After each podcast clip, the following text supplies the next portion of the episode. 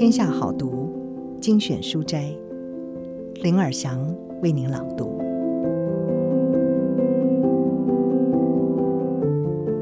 今天天下好读要为您介绍的是吉利安·柔伊席格所写的《胜利并非事事顺利》，三十位典范人物不藏私的人生真心话。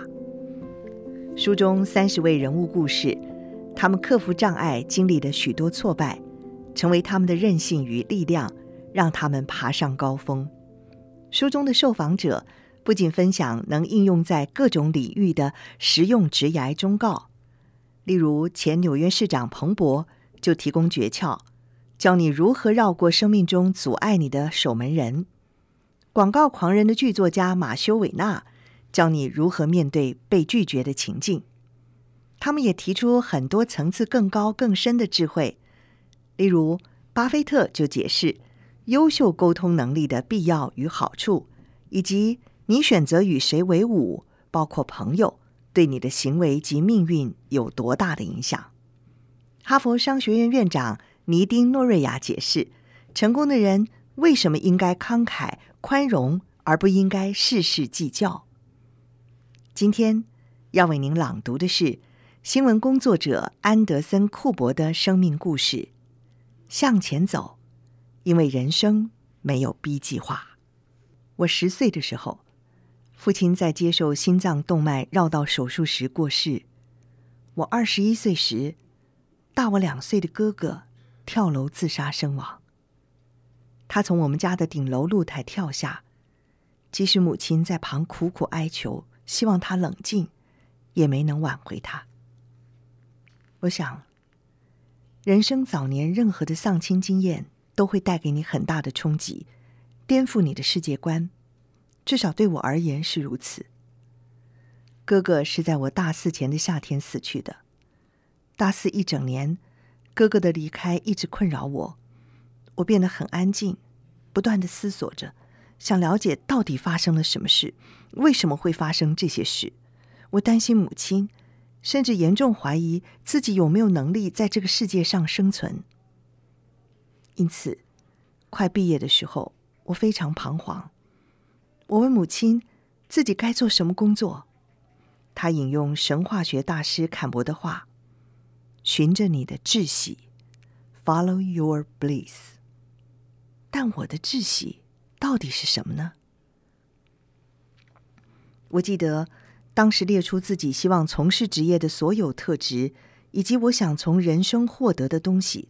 我不想到了六十岁，穿着灰色西装，待在灰色办公室小小的隔间里。我想做有目的、有意义的事。我想过有趣的生活。我想天天都能学习新东西。我想要到各地去旅行。但尽管知道自己想要什么，我却不敢踏出第一步。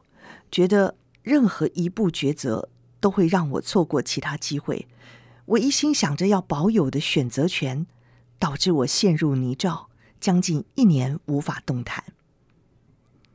理智上我知道，害怕踏出第一步是没道理的。我和蛮多成功人士聊过，知道成功之路通常是曲折的，而且看起来像是一连串随机事件。只有回过头来看时，才能够把每个点连接起来。这个概念对我很有安抚作用，最终帮助我摆脱一个绑手绑脚的错误观念，就是你在二十一岁、二十二岁时做出的选择，对你的人生会有很大的影响。现实人生其实不然。在学校的时候，我曾以为会有一个一辈子跟着我的永久记录。不论我走到哪里做什么，大家都会拿这些记录来评断我这个人。实际上，这种记录根本不存在。我在应征工作的时候，从来没被问过大学成绩或是大学入学能力测验成绩。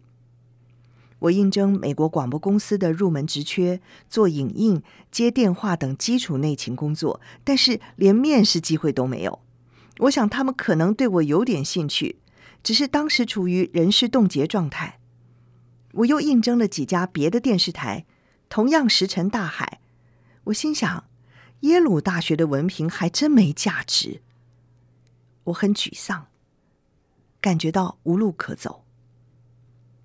我高中时代的朋友，当时在第一频道新闻工作，他们专门制作以年轻人为对象的新闻，在全美许多高中播出。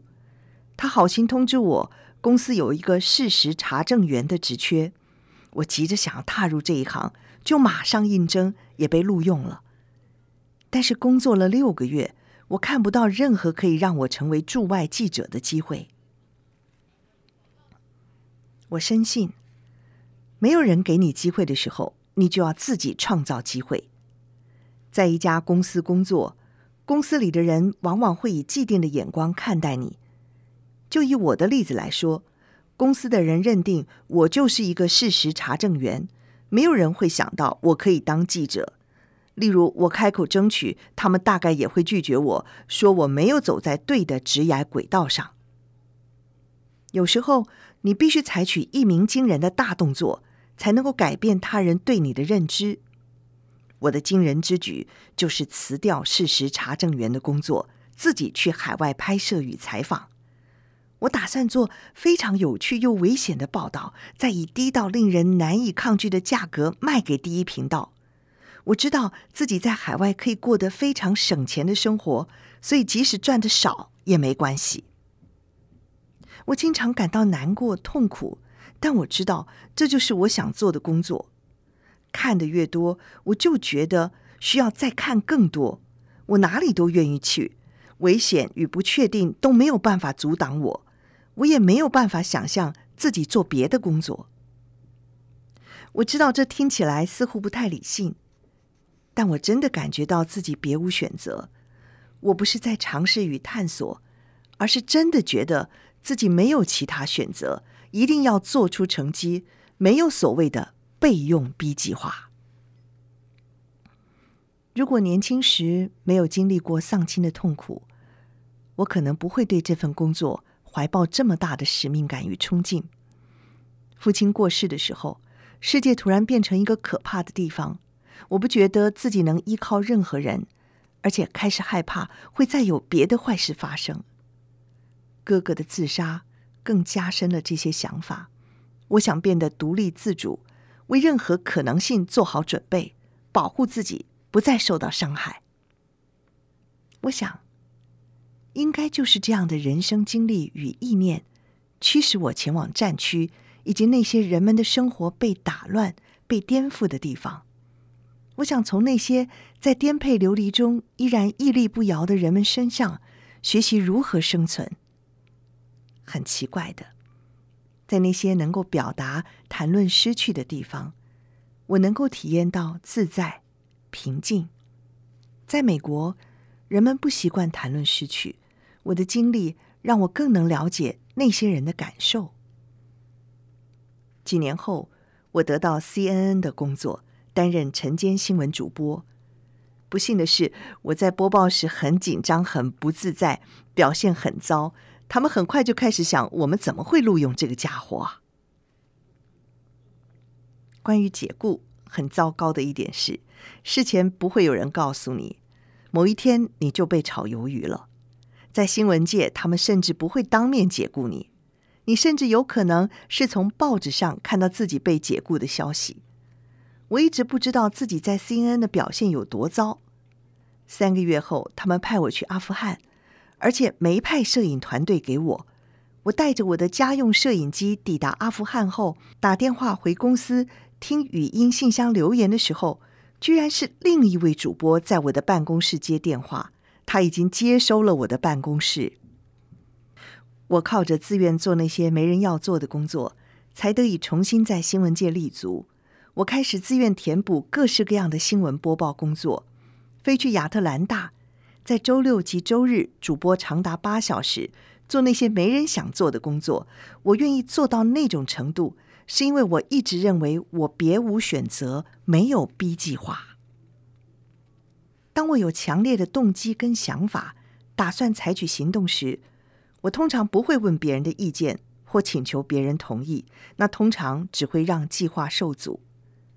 我当年如果先问第一频道的制作人是否支持我去战区拍摄，他们大概会拒绝，因为说不总是比说好容易，而且他们大概也不想对我负责，所以我就自己行动了。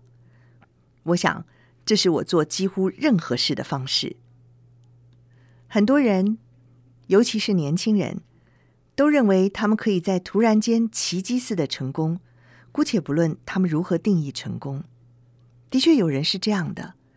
他们做一个实境秀，或者是录一支性爱影片，就一夕致富。但那并不会发生在大多数人的身上，也不会是你最终想要成功的方式。多数人都必须忍受多年的辛苦，一路上或多或少都会遭遇到羞辱与失败。今天为您朗读的是《天下杂志》出版《胜利并非事事顺利》，三十位典范人物不藏私的人生真心话。